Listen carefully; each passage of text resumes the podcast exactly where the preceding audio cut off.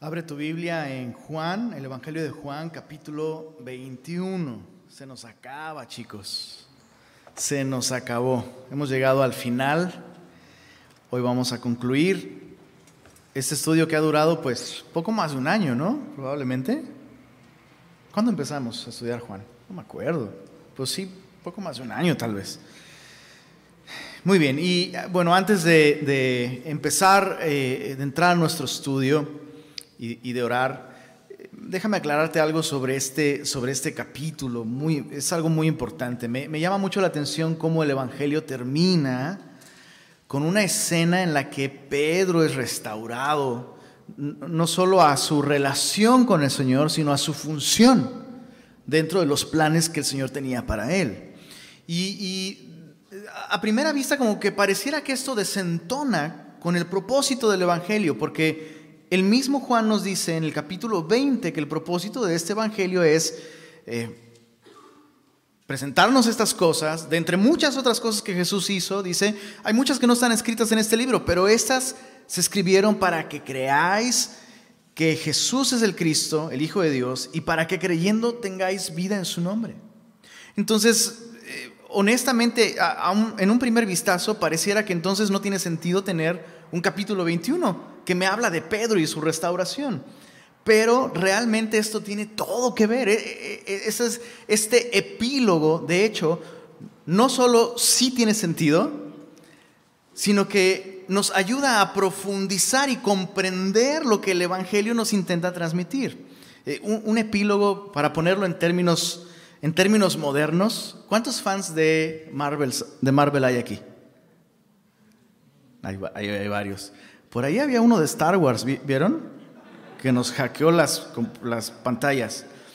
Pero un epílogo funciona básicamente como una escena postcrédito de Marvel. Dices, ay, los de Marvel están bien chidos es, la, idea es este, completamente judía, esa es una manera muy judía de escribir. Ese es el propósito de Juan al ponernos una escena postcréditos, ¿no? Ya acabó. Pero la escena postcrédito te, te, dice que hay más de lo que ya viste que no habías comprendido, pero además, algo muy importante, que la historia no terminó. Y, y eso es esencial para comprender este Evangelio. Esta escena en donde veremos, por supuesto, la restauración de Pedro, no trata principalmente sobre Pedro, sino sobre su Salvador, sobre Jesús.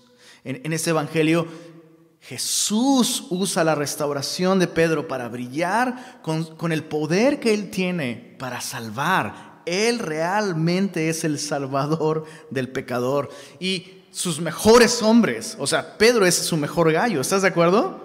Sus mejores hombres no son los héroes. Sus mejores hombres siguen siendo personas necesitadas de su gracia salvadora. Así que mientras hoy estudiamos eh, este, esta sección final del capítulo 21, veamos la restauración de Pedro, pero viendo a Jesús brillar. Jesús, como todo buen constructor, como un buen carpintero, tiene las herramientas necesarias para restaurar para componer el alma rota de Pedro. Y vamos a ver en esta sección cómo Jesús usa tres herramientas para restaurar a Pedro.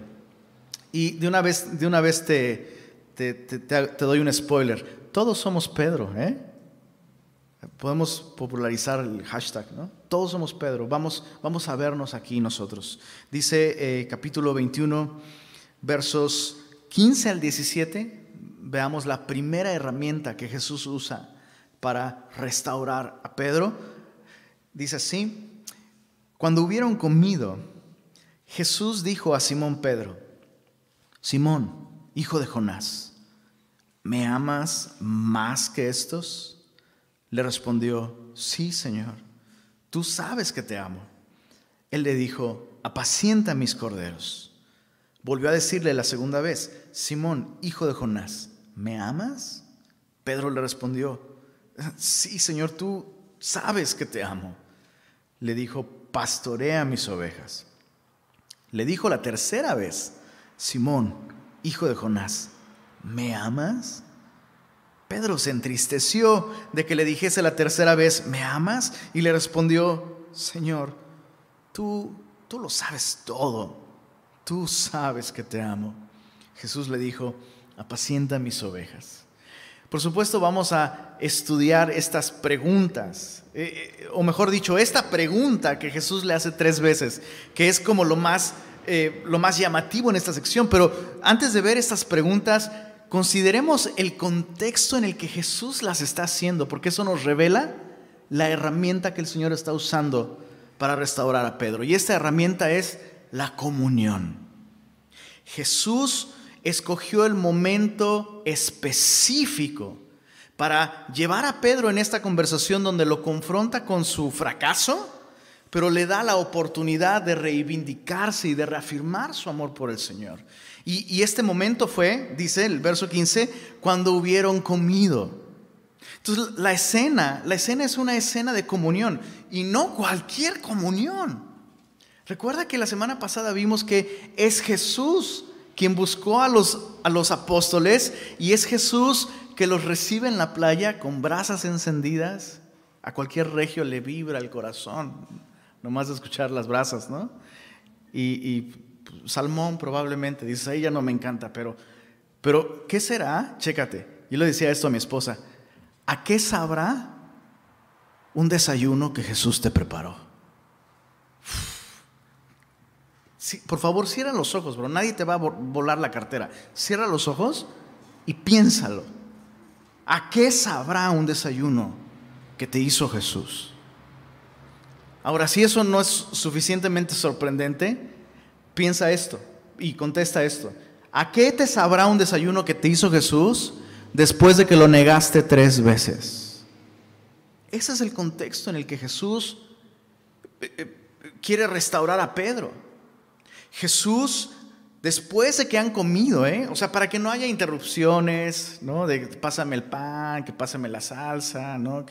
Eh, para, no haber interrupción de ningún tipo, Jesús espera hasta el final, cuando ya han comido, cuando ya te cuesta trabajo respirar, cuando ya todos se hablan así, hay silencio, se habla nada más así con miradas.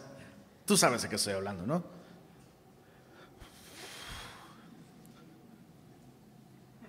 Ya todo el mundo está en silencio y en ese momento de silencio Jesús le habla a Pedro, los discípulos presentes, en los términos más solemnes. O sea, Jesús para empezar no le llama Pedro. Pedro es, eh, Pedro es un pet name, es, es, un apodo, es un nombre de cariño que le puso nada más y nada menos que Jesús. ¿Ok? Pero en esta ocasión, Jesús, aunque sí es su amigo, Jesús quiere darle solemnidad, seriedad a esta conversación. Jesús no quiere que eso se tome a, juego, como si no fuera nada. Jesús le dice, Simón, hijo de Jonás, ¿me amas más que estos? Y yo solo puedo imaginar un enorme silencio después de la pregunta. La pregunta es dolorosamente clara. Y, esto me asombra muchísimo. Otra vez, el contexto. La pregunta está brutal. Pero que Jesús, que Jesús le hubiera hecho esa pregunta en privado, no es lo mismo que Jesús se la esté haciendo estando ahí. Aquellos, escucha, aquellos de quienes Pedro mismo dijo, Señor, aunque todos estos te abandonaren, yo no te voy a abandonar. Señor, me ofende que pienses que yo soy capaz de caer tan bajo. Me ofende. O sea, de Tomás no me, no me sorprende que tú pienses eso, porque es un incrédulo. De, Juan, pues Juan está chavito, no sabe ni bajarle al baño, pero yo, yo soy, yo soy tu gallo, Señor. ¿Cómo piensas eso de mí? Aunque todos te negaren, yo no te negaré. Por favor, una vez más considera este contexto. Jesús no le hace esta pregunta en privado donde él podría avergonzarse más cómodamente. Jesús le hace esta pregunta en presencia de aquellos a quien Pedro mismo calificó como inferiores a él mismo. La restauración de Pedro tenía que suceder en medio de los discípulos. Jesús no lo restauró aparte. Y cualquier persona que tropieza en su caminar con el Señor y busque restauración, la va a buscar en comunión con el cuerpo de Cristo. Cualquier persona que realmente quiere ser restaurada en su relación con el Señor no se va a apartar del rebaño del Señor. Sí, no es la iglesia la que restaura a las personas. Eso es bien importante entenderlo, ¿eh? No es la iglesia la que te restaura, pero es en la iglesia donde el Señor te va a restaurar y no aparte de ella. Y de esto tengo mucho que hablar pero no voy a entrar, no voy a contar mi historia porque me pierdes. No podría contar esa historia sin llorar. Pero solo te puedo decir que yo, yo he vivido esto. Yo soy Pedro. Yo le, yo le gano a Pedro. ¿Sabías que Pedro significa piedra? Pues yo soy más piedra que Pedro, Y yo he vivido esta restauración. Dios me restauró. Dios me rescató de mi necedad, de mi pecado de mi debilidad, de, mi maldad. Y Dios lo hizo, Dios lo hizo en medio, de, en medio de discípulos. O sea, eh, Jesús es mi Salvador, pero su cuerpo que es la iglesia. Semilla de mostaza, específicamente semilla de mostaza, en mi caso, semilla de mostaza,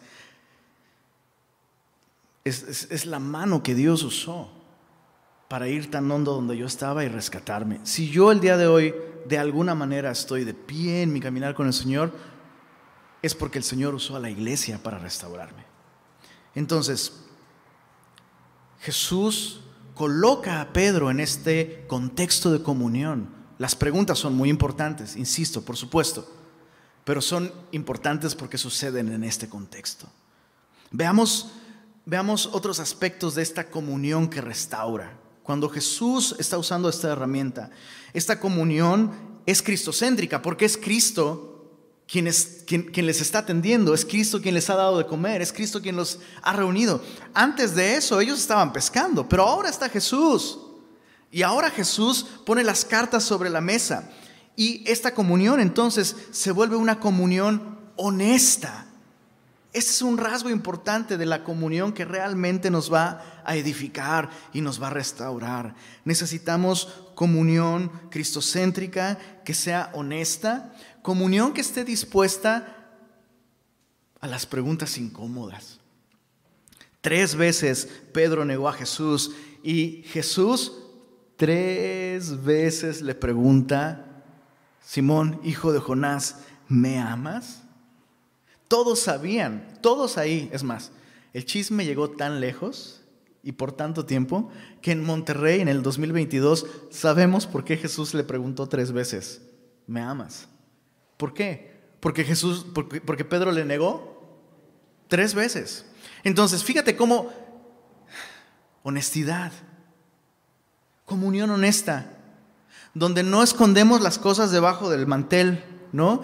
E, e, esta es como una no sé si es una cuestión cultural latina, pero los latinos tenemos como esa cultura, ¿no? Yo sé que tú sabes que yo te hice algo, pero ni tú ni yo lo hablamos. Sí sabes de lo que estoy hablando, ¿verdad? O sea, es, es muy latino ese rollo, muy latino, pero no es cristiano. La verdadera comunión es honesta y la verdadera comunión está dispuesta a reconocer nuestros fracasos, a hablar de ellos. El, cristiano que está dispuesto a ser restaurado va a buscar dentro de la comunión con otros discípulos las posibilidades de sacar a la luz su condición, rendir cuentas.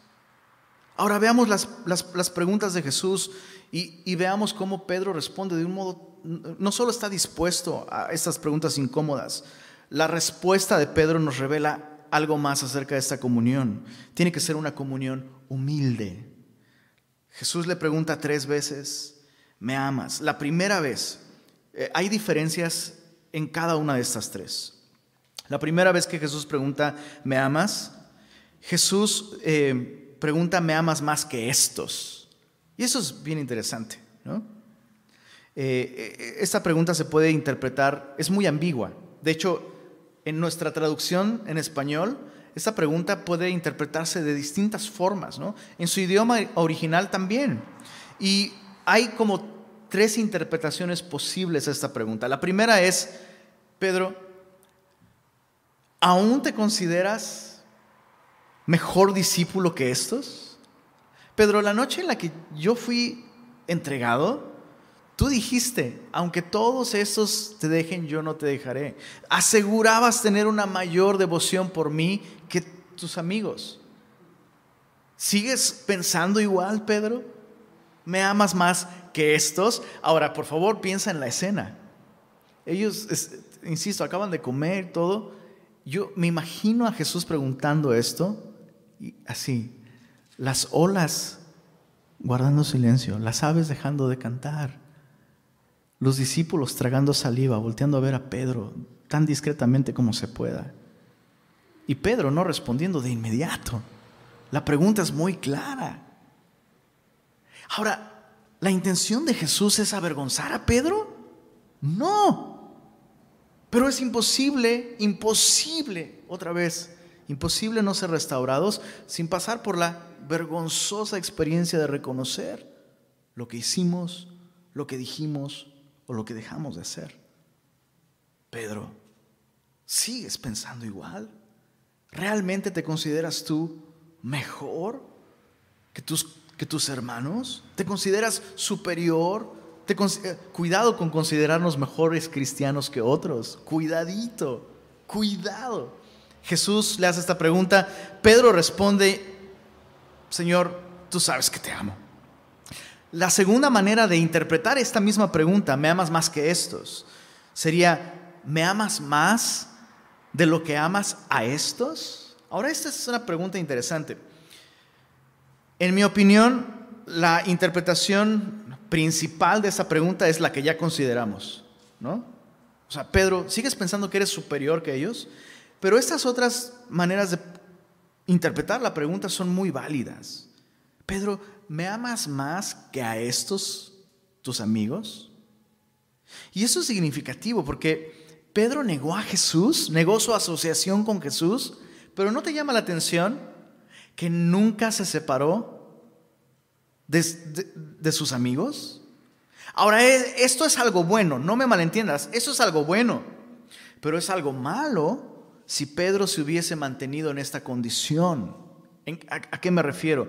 Hay muchos cristianos, muchas personas, mejor dicho, que viven así, negando a Jesús en su estilo de vida diaria. Ah, pero aman los beneficios de ser parte de una comunidad cristiana. Ellos mismos no aman al Señor y lo niegan todos los días en su estilo de vida. Ah, pero me encanta ir a la iglesia porque tengo acceso a beneficios increíbles. Y Jesús está confrontando a Pedro con esto. Oye, Pedro, me negaste a mí, te apartaste de mí, pero nunca te apartaste de ellos. ¿Me amas a mí más que a ellos? Y, chicos, hemos hablado mucho de esto. La iglesia siempre corre el riesgo de volverse un club social cuando se trata de cualquier otra cosa y no de Jesús. Eso es algo increíble. Y, no, no, creo que no, no tiene caso ahondar mucho en esto, ¿no? Pero las razones por las que la gente a veces elige una congregación son muy interesantes, muy interesantes, donde muchas veces eh, lo que se evidencia es que lo que se busca no es a Jesús, sino algún beneficio. Estacionamiento, que me cuiden a los niños, que haya actividades para mis hijos, adolescentes, ¿no? Y esas cosas no, son, no están mal. Pero si, si ese es el criterio, o sea, ¿dónde me dejas la pregunta más importante? ¿En esta iglesia realmente se trata de Jesús? ¿Se nos lleva a Jesús? ¿Se nos lleva las palabras de Jesús? Eso es lo más importante. La, tercera manera de interpretar esta pregunta es, Pedro, ¿me amas más que estos peces?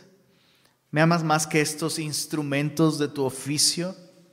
Pedro, cuando te llamé a seguirme, te llamé a dejar tus redes. Y tú lo hiciste Mientras creías que yo sería un Mesías que traería prosperidad económica y liberación de Roma, pero ahora que he pasado por la cruz, pareciera que tal vez piensas que tu oficio tiene más que ofrecerte que un Salvador dispuesto a morir. Pedro, ¿me amas más que tu oficio? Y una vez más, la pregunta más importante es, ¿me amas más que estos? Como ya lo consideramos. Entonces, Jesús hace estas preguntas en este contexto de comunión. Y lo que sorprende es la humildad del apóstol Pedro. Pedro, sabes, me encanta, Pedro no regresó más fuerte que nunca. Señor, te fallé una vez, pero no te voy a volver a fallar. Vas a ver, no, ahora sí, voy a sacar la mejor versión de mí mismo y no sé qué. No, Pedro, más humilde que nunca, ni siquiera se atreve a dar un veredicto personal de su amor por el Señor. Pedro contesta cada vez, Señor, tú lo sabes. Señor, tú me conoces mejor de lo que yo me conozco a mí mismo. Señor, no me volvería a atrever a confiar en mi propia opinión acerca de mí mismo. Tú me conoces mejor que yo, Señor. Ahora, ese es un rasgo de humildad, ¿no? Eh, eh, estar dispuestos a reconocer que Jesús nos conoce mejor que nosotros. Estar dispuestos a reconocer que somos capaces, una vez más. Chicos, si nos ofende, si nos ofende que alguien, como en este caso Jesús, ¿no? En su momento, confrontó a Pedro con la realidad, Pedro, me vas a negar tres veces si nos sugiere, si nos, ofende que alguien nos sugiera que estamos en riesgo de tropezar o caer, eso no es humildad. Pedro en esta ocasión está reconociendo, Señor, eres tú quien lo sabe. Yo ya, yo ya no confío en mi conocimiento de mí mismo porque reconozco que tú me conoces mejor que yo. Ahora, para terminar esta primera herramienta de la comunión, Jesús tres veces, después de escuchar la respuesta de Pedro, tres veces lo llama a servirle nuevamente y le dice, apacienta mis corderos, apacienta mis, eh, perdón, pastorea mis ovejas y luego apacienta mis ovejas. Y, y eso nos enseña que esta comunión que restaura es una comunión servicial. Es una comunión servicial. Es como si Jesús le estuviera diciendo, Pedro, aún tengo planes para ti, aún me vas a servir, tengo una tarea para ti. Pero además, Pedro, si realmente me amas, no vas a servirte a ti mismo, sino a quienes yo amo. Hace tres años te llamé a ser pescador de hombres aquí en esta misma playa, pero ahora te estoy llamando no solo a ser pescador de hombres, sino a pastorear a mi rebaño. Pedro, en lugar de arrastrar a los discípulos al pasado, a las redes que ya habían dejado, ¿Puedes guiarlos a los verdes pastos de mi verdad? Pedro, que tu comunión con tus otros eh, eh, hermanos en la fe sea una comunión que les sirva espiritualmente. Eso, es importante, ¿no? Está muy bien que, nos, eh, que pasemos buenos tiempos, las carnitas asadas juntas son maravillosos, maravillosas, ver un partido de fútbol juntos, hagámoslo, pero si nuestra comunión no nos ayuda a ir hacia Jesús, eso no es comunión que restaura, no es comunión que capacita, no es comunión cristiana. Chicos, ¿se entiende? O sea, no, no vamos a pasar todo nuestro tiempo juntos ayunando y recitando versículos, ¿verdad? Pero si realmente nuestra comunión es cristiana, nuestra comunión inevitablemente nos va a llevar al Señor, nos va a llevar a su palabra. Bueno, Jesús usó esta herramienta de la comunión. La segunda herramienta, verso 18. Dice, de cierto, de cierto te digo, cuando eras más joven, te ceñías e ibas a donde querías, mas cuando ya seas viejo, extenderás tus manos y te ceñirá otro y te llevará a donde no quieras. Esto dijo dando a entender con qué muerte había de glorificar a Dios. Y dicho esto añadió, leámoslo todos juntos, sígueme. Es importante. E, esta segunda herramienta que Jesús usa para restaurar a Pedro es visión. Visión. eh, te voy a ser honesto. La primera vez que yo leí el, el, Evangelio de Juan, recién convertido, bueno, hizo un impacto muy profundo en mí. Y cuando llegué a esta, eh, al final del Evangelio, cuando yo leí esto, mi mente lo interpretó de esta manera. Ya sacaste boleto, Pedro. O sea, sí, el Señor te, te, te perdonó, pero básicamente el Señor te está diciendo, va, te perdono, pero me las vas a pagar, Pedro. Vas a morir en la cruz para que no andes hablando ya que vas a seguirme hasta la muerte. Es, es, es como una manera de, de, de leerlo, ¿no? Pudiera parecer que esa es una amenaza de Jesús, pero no. Jesús no quería amenazar a Pedro, Jesús quería darle visión, Jesús quería darle perspectiva, Jesús quería que Pedro se viera a sí mismo como Jesús lo veía. Contesta esta pregunta. ¿Cómo crees tú que Pedro se veía a sí mismo después de haber negado tres veces a Jesús? Dices, como yo me veo con mucha frecuencia, ¿no? Como alguien indigno, como alguien fracasado. O sea, ya llega un punto en el que no necesito que ni siquiera que el diablo me diga cosas. Yo mismo estoy, hasta por eso dejo de hacer mi devocional, ¿no? Voy a leer la Biblia y, yo mismo, ay, sí, bien cristianote, pero ¿y cómo trataste ayer a tu familia? ¿Por qué?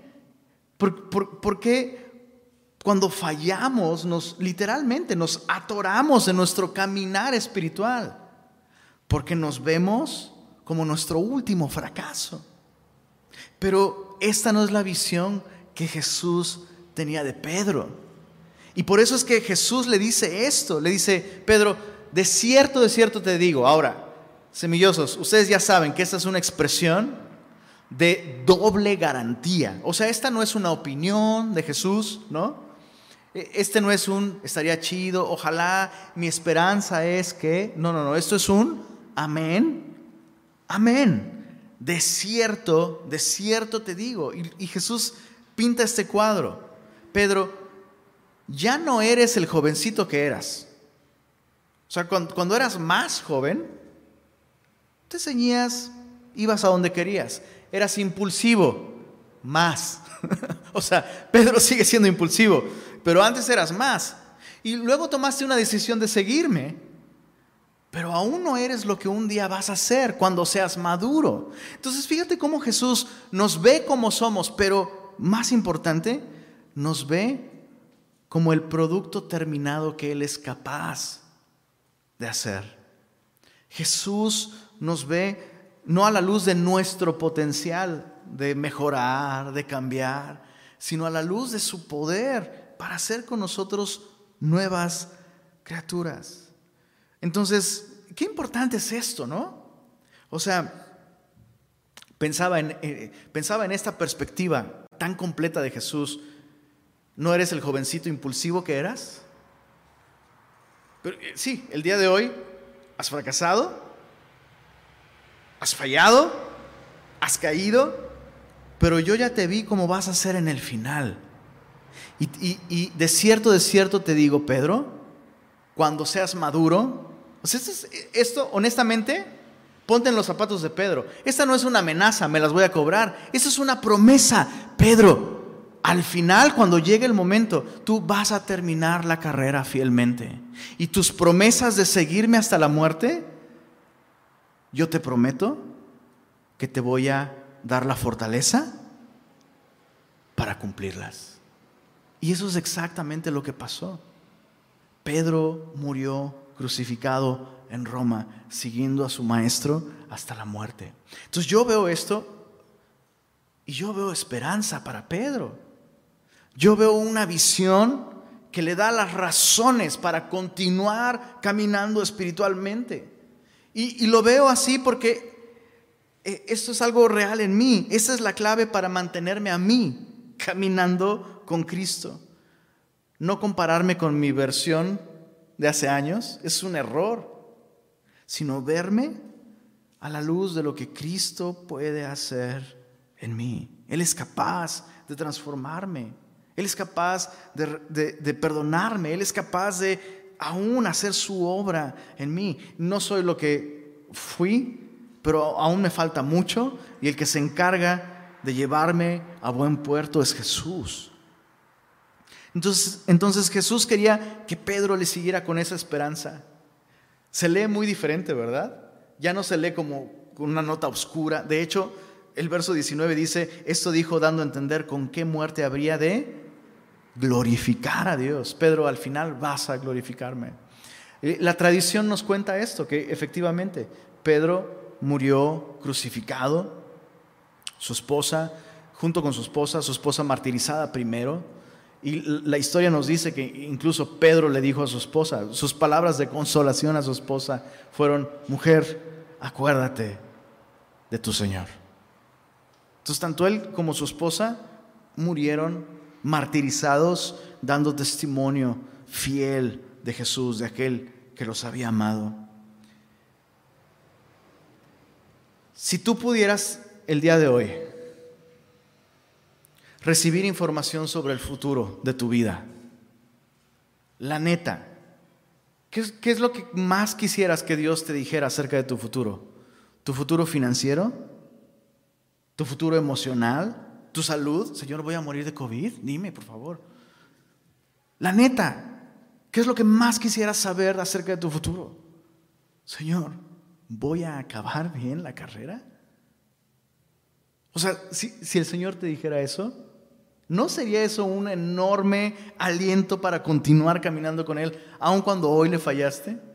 Y eso es exactamente lo que, lo que Jesús está haciendo con Pedro. Ahora, antes de terminar esta herramienta de la visión, Quisiera que consideráramos la visión de madurez que este versículo presenta ante nosotros. Eh, esta es una visión clara de madurez. Cuando seas viejo, por eso ya no usemos la palabra viejo, sino maduro. Ah, ya estoy maduro, suena más chido. Pero esta es una visión adecuada de madurez. Jesús lo describe eh, a través de esta imagen de vejez, por supuesto, pero consideremos lo que dice. Dice, dice Pedro, de cierto te digo, cuando eras más joven te ceñías, ibas a donde querías, más cuando ya seas viejo, cuando ya seas maduro, extenderás tus manos, te ceñirá otro y te llevará a donde no quieras. Jesús describe la imagen de una persona que ha llegado a tal edad que no es capaz de amarrarse el cinturón, de ceñirse. O sea, es, una imagen que refleja vulnerabilidad, fragilidad, incapacidad, debilidad e incluso dependencia de otros. Y chicos, este es el concepto bíblico de madurez. Una persona madura es una persona que ya no es autosuficiente, autónomo, viviendo para autogratificación. Una persona madura es una persona que depende que reconoce su incapacidad, su debilidad, que reconoce su chafez, que, reconoce su limitación. Una persona madura es una persona que reconoce que no puede, pero se deja servir por otro que sí puede. Y en este caso este es Jesús. Cuando seas maduro, extenderás tus brazos, te ceñirá otro. Y otro rasgo importante de madurez, dice, te llevará a donde no quieres. Mis queridos semillosos, esa es una lección importante. Un rasgo muy importante de madurez no solo es ser dependientes de Jesús, reconocer nuestras limitaciones, pero además estar dispuestos a hacer cosas que no nos encantan. Este es un rasgo de madurez. déjame ilustrártelo con esta pregunta. ¿A cuántos esposos aquí les encanta sacar la basura?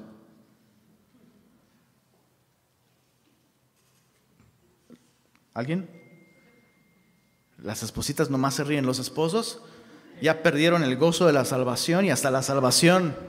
¿Cómo se atreve este cuate a hablar de estas cosas? Se metió hasta la cocina, no, hasta afuera, el porche. ¿Les encanta? Uh, mi parte favorita del día. Ahora, a las chicas y a los chicos también, ¿eh? espositos también. ¿A cuántos les encanta lavar los trastes de la cena? Por favor, deme más. ¿Con cuántas personas vive, hermanita? ¿Son cinco? La vamos a canonizar, ¿eh? pero la voy a canonizar después de exhortarla porque me está, me está echando abajo el punto. Bueno, ¿a cuántos les encanta, pero así les fascina lavar el baño?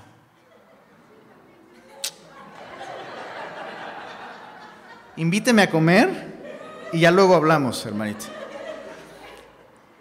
Hay cosas, bueno, ¿qué no le gusta a usted? ¿Y pero hay algo que usted no disfrute? ¿Todo lo de qué? Todo, absolutamente todo. Bueno, perdóneme, esta parte de la reunión tal vez no le hable directamente a usted, pero todos tenemos algo que, no nos encanta hacer, pero lo hacemos ¿por qué? Porque se tiene que hacer, ¿verdad? Lo tienes que hacer. Eso es parte de la madurez. O sea, imagínate en tu trabajo que tu jefe te encarga justamente una tarea de tu trabajo que no, no, no te encanta, ¿no? Llenar papel, no sé, lo que sea.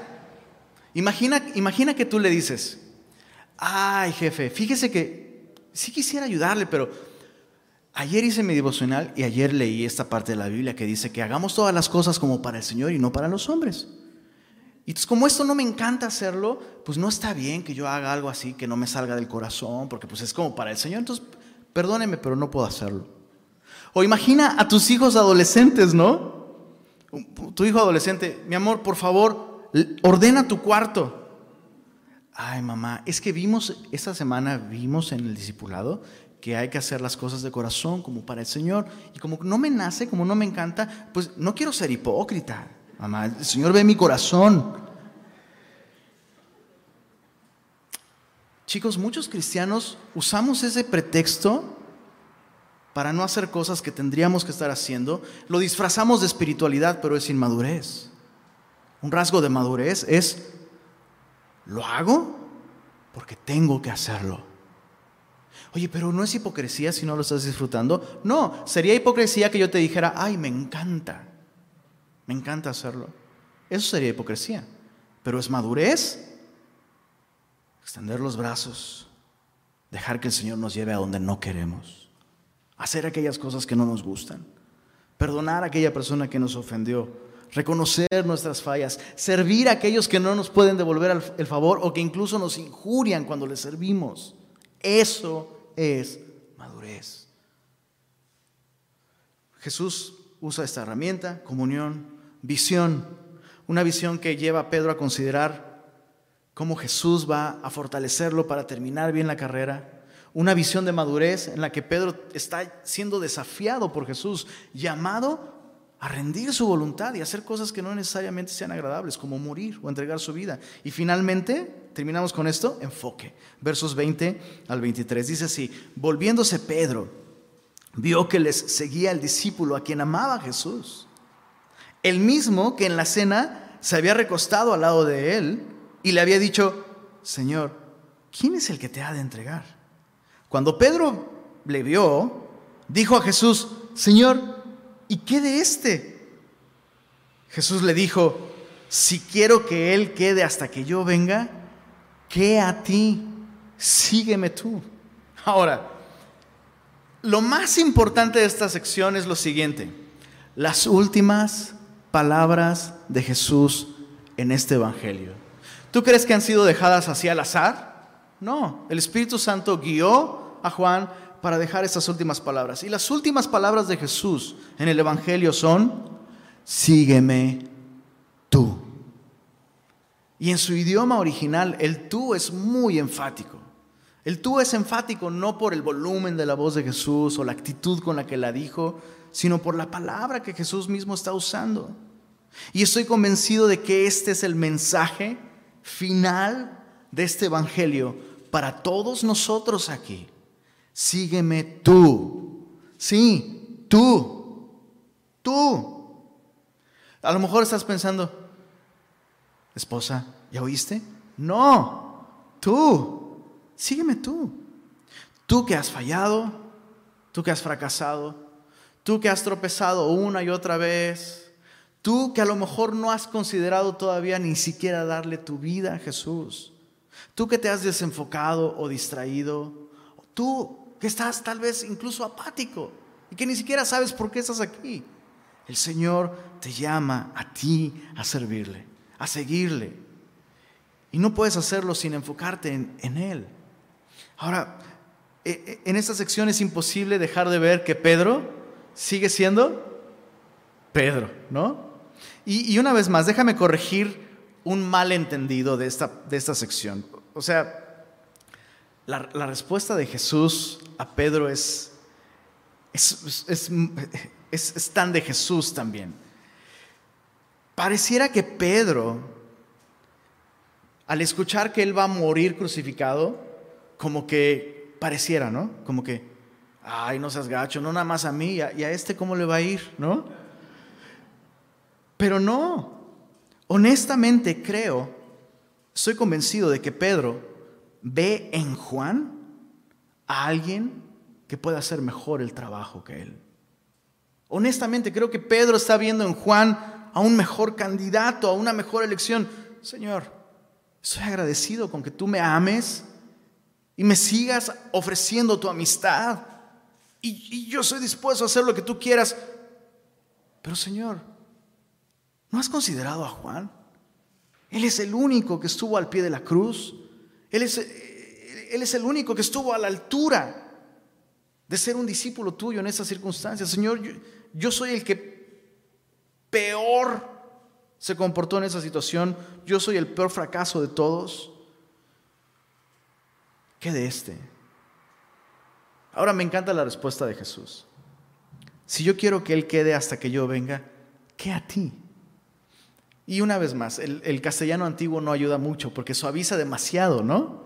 O sea, ¿qué a ti suena como a Capaz que si le contestas así a tu esposa, no lo siente tan agresivo, ¿no? Mi amor, vas a, vas a comer postre, pero si estamos en, en dieta, ¿qué a ti, mi amor? Tip de profesionales por si te quieres ver espiritual. Pero realmente, o sea, Jesús realmente le está diciendo, ¿a ti qué te importa? ¿No? Básicamente es lo que Jesús está diciendo, ¿a ti qué te importa? sígueme tú. Ahora en el contexto, una vez más, es, Pedro, no solo quiero que dejes de medirte con tu versión del pasado, quiero que dejes de medirte con otros. Quiero que dejes de medirte con otros. Quiero que tu enfoque no esté en, ay, pues sí estoy creciendo espiritualmente, ¿eh? porque ya pienso que soy mejor que este otro. O sea, Pedro, sigues necesitando transformación y esa transformación no va a suceder si no te enfocas tú en mí. Sígueme tú. Ahora, mm, mm, e, e, esto no significa que Jesús está llamando a Pedro a ignorar los eh, buenos ejemplos de fidelidad. Y eso es algo que me encanta. ¿No ¿No te encanta que haya Juanes en la iglesia? Personas con un testimonio fiel, con un testimonio de una carrera fiel. Juan, junto con José, junto con el profeta Daniel, son las tres personas de toda la Biblia de quienes la Biblia no tiene algo negativo que decir. No significa que no fueran pecadores, significa que es posible terminar bien la carrera. Pero ¿y qué si yo ya la regué? Tú sigue al Señor, enfócate en el Señor, enfócate en Él. Esta es la restauración de Pedro. Terminamos con eh, un comentario final, versos 23 al 25. Dice, este dicho se extendió entonces entre los hermanos de que aquel discípulo no moriría, pero Jesús no le dijo que no moriría, sino, si quiero que él quede hasta que yo venga, ¿qué a ti? Este es el discípulo que da testimonio de estas cosas y escribió estas cosas. Y sabemos que su testimonio es verdadero. Y hay también otras, subraya eso en tu Biblia, otras muchas cosas que Jesús hizo, las cuales si se escribieran una por una, pienso, me encanta Juan, pienso que ni aún en el mundo cabrían los libros que se habrían de escribir. Amén. El Evangelio termina enfatizando que es más lo que no sabemos de Jesús que lo que sí sabemos. Y siempre va a ser así, ¿eh? Siempre va a ser así. Siempre va a haber mucho más de Jesús que no sabemos, que no conocemos, que no comprendemos, que lo que sí. Ahora, lo que sí sabemos es suficiente para confiar en Él, depender de Él, amarle y conocerle de, un modo que tengamos una relación con Él. Pero siempre va a ser más lo que ignoramos, lo que no comprendemos, lo que no vemos, que lo que sí. Y esto debe producir, número uno, gratitud por lo que sí conocemos. Y e, e, esto es clave para seguir a Jesús. Enfócate en lo que sí sabes de Él, en lo que sí comprendes acerca de Él, en lo que sí entiendes acerca de Él. Gratitud por lo que sí sabemos. Número dos, humildad ante nuestra limitada capacidad. En el momento en el que conocer más a Jesús nos produzca orgullo, significa que no lo estamos conociendo bien. Porque entre más le conocemos, más conocemos lo poco que le conocemos. Y finalmente, esto debe producir adoración. Adoración ante la grandeza de Jesús. Tendremos una eternidad, ¿no te encanta esto? Tendremos una eternidad para seguir asombrándonos de cuán grande es Él. Y ese es el llamado de Jesús para nosotros. Hey, sígueme tú. Sígueme en comunión con otros. Sígueme con una visión. La visión que yo tengo de ti, lo que yo te ofrezco, una eternidad a mi lado. Y finalmente, sígueme enfocado. Enfocado en mí. Enfocado en lo que yo puedo hacer en tu vida.